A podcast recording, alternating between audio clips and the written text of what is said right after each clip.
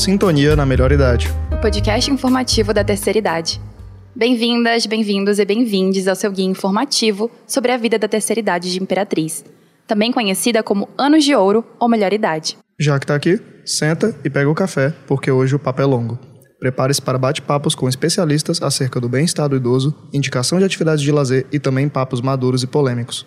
Porque, afinal de contas, depois de 60 a vida tá só começando.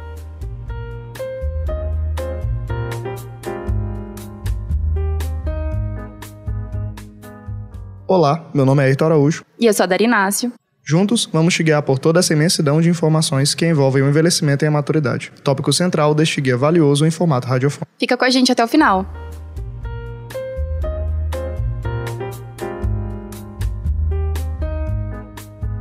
Nos últimos anos, o Brasil tem vivenciado uma notável mudança demográfica. De acordo com dados do IBGE, a população de idosos tem crescido de forma significativa. E essa tendência não é exclusiva do nosso país o envelhecimento populacional é uma realidade global. No entanto, apesar desse aumento na expectativa de vida e do número de pessoas entrando na terceira idade, muitas vezes ainda enfrentamos desafios quando se trata de compreender e apreciar plenamente essa fase da vida. Tabus, estereótipos e preconceitos têm sido perpetuados, dificultando a discussão aberta e saudável sobre o envelhecimento. Por isso, hoje o nosso tema é a saúde mental do idoso e vamos falar com a doutora em enfermagem psiquiátrica e professora de enfermagem da UFMA, Neirian Fernandes. Vivendo Bem A Saúde na Terceira Idade. Olá, Nerian. Seja muito bem-vinda. É um prazer ter você aqui. Então, a gente sabe que na terceira idade o cuidado com a saúde se torna muito mais vital. E é essencial que a população idosa, amigos e familiares tenham atenção à saúde do idoso. E não só quando ele estiver doente fisicamente, né? Uma dúvida para o nosso público é identificar quais são os sinais e sintomas comuns de depressão, ansiedade e solidão em idosos. Você pode nos apontar alguns? Sim, existem alguns sinais que são bastante comuns em idosos e eles podem passar despercebidos ou serem confundidos com outras questões, como, por exemplo, irritabilidade, mau humor, aquele mau humor constante, sem, sem motivos. É, o isolamento, sem querer conversar com outras pessoas, sem querer compartilhar é, mudança de comportamento. Por exemplo, aquele idoso que gosta de ir para as festas, que gosta de conversar, e de repente ele para, fica mais calado, mais isolado, pouco interativo. Então, essa característica, assim, essa mudança abrupta, quando ela acontece de repente e dura pelo menos duas semanas, já é motivo de preocupação. Então, quando a pessoa passa duas semanas, comportamento diferente, diminui o apetite, aumenta o sono ou diminui o sono, então a gente já tem que ficar em alerta. Isso na depressão. No caso da ansiedade, é aquele idoso que fica apreensivo com tudo. Então ele tem que ir ao médico, ele não dorme, ele já fica preocupado, e aí ele quer saber quem vai com ele, quem vai ser o médico né? Chega no médico, aí ele escuta o parecer ou, ou a consulta médica e fica, mas doutor, será que eu não tenho isso? Será que eu não tenho aquilo? Né? Chega em casa, aí diz, não, acho que aquele médico não não me disse o diagnóstico certo. Então isso pode ser sinais de ansiedade. Então ele não consegue ficar tranquilo e relaxado com situações do cotidiano. Né? E dá um médico, visita aos netos, filhos, tudo vai ser motivo dele ficar angustiado. Né? Então, também é um, um dos sinais de ansiedade. E ansiedade e depressão, às vezes, vem em conjunto. Então, é interessante também fazer essa observação. Então, assim, ficar atento ao comportamento dos idosos, tanto quem está ao redor dele, como o próprio idoso, também é importante que ao longo da vida é muito interessante a gente ter o autoconhecimento. Então, a gente ir construindo uma visão sobre nós mesmos, que aí a gente consegue se cuidar. E aí a gente consegue perceber que está mudando. E aí essa mudança já é alerta. Para ficar atento a essa mudança e potencial que pode ocorrer, quais fatores podem contribuir para isso e como devemos ficar alerta antes que algo aconteça? Olha, nós temos vários fatores. E um eu gostaria de pontuar que é a própria organização da sociedade. A gente vive numa sociedade que valoriza muito a juventude, a beleza jovem. As redes sociais hoje está disseminando isso de uma forma muito intensa. Então, isso pode fazer com que o idoso ou a pessoa que esteja envelhecendo comece a se perceber como sem beleza, sem ser uma pessoa interessante. Então, isso pode ser um fator. Então, a gente tem um fator social, né? esse é um dos pontos. A gente tem a relação com o trabalho. Então, aquele idoso, que, aquela pessoa que foi ativa a vida inteira, dedicada ao trabalho, e aí se aposenta. E aí, quando ele se aposenta, não tem outras atividades. Né, não procura outras atividades ou não tem disponível. Então, esse é um fator, né, a mudança de papel. Existe a questão da independência. Então, é aquela pessoa que é ativa, independente, quando jovem, e ela vai envelhecendo e vai começando a perceber necessidades de outras pessoas. E aí, às vezes, ela não quer necessitar de outra pessoa, que elas consideram um peso, né? Então, o próprio envelhecimento, ele vai trazendo algumas necessidades. Mas seria interessante que a nossa sociedade se preparasse para o envelhecimento. Como a prevenção da depressão, ansiedade e solidão pode ser abordada na terceira idade? É importante que esse idoso ou que esse indivíduo que está envelhecendo se sinta parte parte de uma comunidade. Ele não precisa morar junto com a família, mas ele precisa sentir parte de uma rede de apoio. Pode ser amigos, pode ser famílias. E essa rede vai dando um, um suporte para ele se sentir útil, para ele se sentir importante. Então, assim, o envelhecimento ele fica pesado se eu começar a mentalizar que o envelhecimento vai afetar minha memória, vai afetar meu corpo. Então, quando eu percebo isso, meu corpo vai reagindo a isso. Mas quando eu vou revivendo a minha juventude e vou percebendo o meu valor enquanto indivíduo, isso vai refletindo no, no meu bem-estar. E aí ele se sente bem. É, eu estudei um experimento que foi feito nos anos 80 e foi um experimento com, com idosos.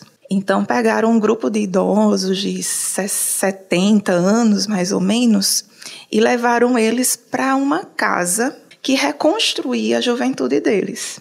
Então, os programas de TV eram da época que eles eram jovens. As músicas eram do Elvis, é, os programas de TV, falei, as revistas. Então, o ambiente todo rememorava a juventude deles. E aí, antes deles entrarem nessa casa, fizeram testes com eles, assim, é, muscular, memória, para fazer o comparativo. E aí eles chegaram nesse ambiente, era um ambiente todo adequado para eles. Então eles não precisavam de ajuda para carregar as malas, que o ambiente já ajudava eles a eles próprios carregarem as malas.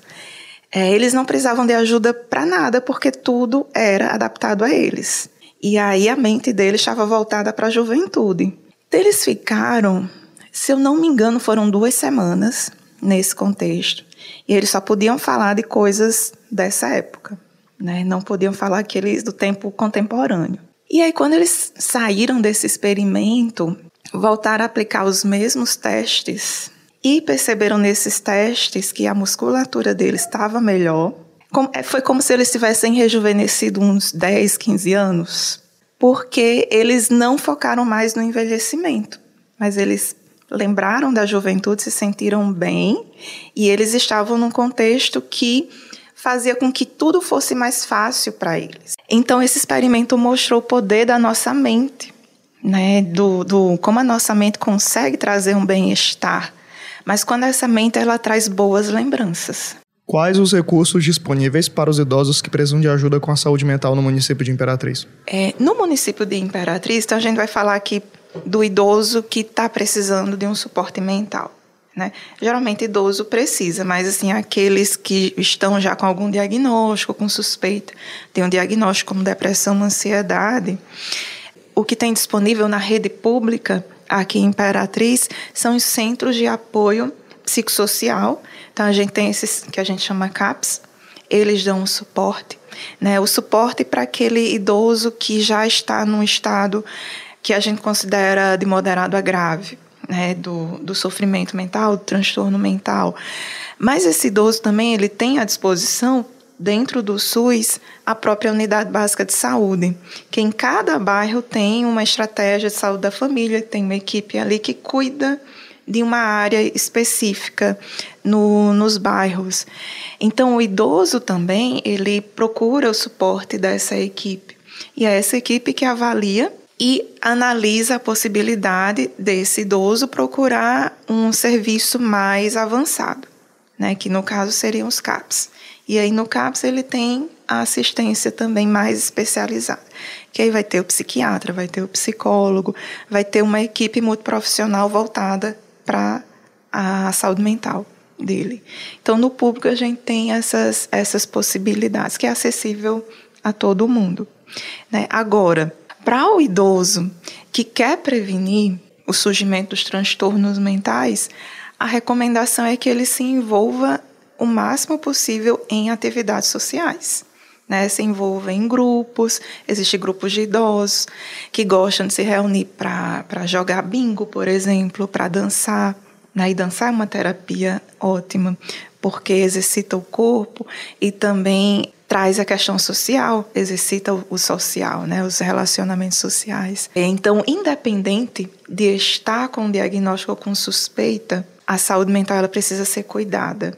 E aí o idoso ele precisa ter esse olhar e ser estimulado também a estar sempre se movendo socialmente e fazendo diferentes atividades. E assim, uma coisa boa para o idoso é ele aprender novas habilidades. Né? A gente vê as histórias de idosos que se aposenta, criou os filhos, os netos e vão fazer uma faculdade, né, um, um novo curso.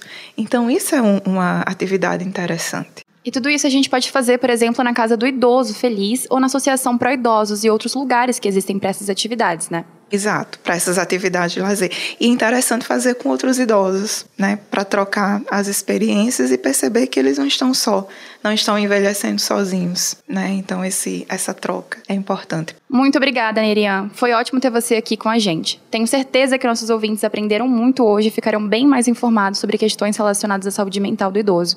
Nós conversamos com a doutora em enfermagem psiquiátrica e professora de enfermagem da UFMA, Nerian Fernandes. E falando em saúde, tema central do nosso papo de hoje, acompanhe a próxima entrevista. Risoterapia.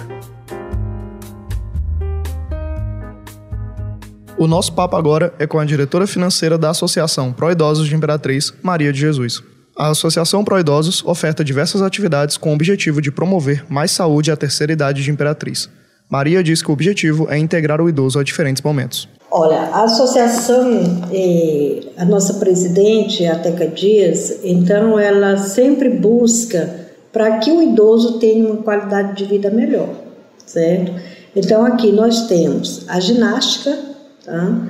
nós temos eh, o atendimento com o médico clínico geral, nós temos o forrozinho que eles gostam de vir para dançar, nós também realizamos passeios para que eles possam ter aquele lazer e ter aquele momento que ele possa estar, tá, como diz, extravasando aquilo que está preso dentro dele há décadas. Tá? Então, o nosso foco principal aqui é uma melhor qualidade de vida para a pessoa idosa.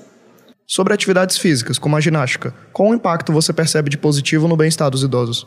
Que além dela trabalhar o corpo, ela trabalha a mente da pessoa idosa. De que forma? No momento que ele está fazendo aquela atividade, ele está é, focado naquele momento. Então, ele está trabalhando, é como se fosse uma terapia para eles. Então, é importantíssima demais a atividade física para, para o idoso. A associação trabalha com atividades coletivas, que promovem também a socialização. Quais benefícios tem a interação social para a pessoa idosa? Para nós que temos esse trabalho, a gente tem observado, conversando com eles, que eles ficam buscando um local que eles se sintam bem, que eles se sintam acolhidos. E é o que eles não encontram dentro da própria casa deles. Daí a importância das entidades estar trabalhando com essas pessoas, dando para eles uma atenção maior, dando para eles aquela oportunidade que eles possam conversar, que eles possam interagir, que eles possam se sentirem valorizados. Se você conversar com o idoso, ele vai dizer: aqui eu me sinto bem, aqui eu sou ouvido. O nosso trabalho qual é? É buscar que o idoso não se acomode não entre em depressão e se sinta útil.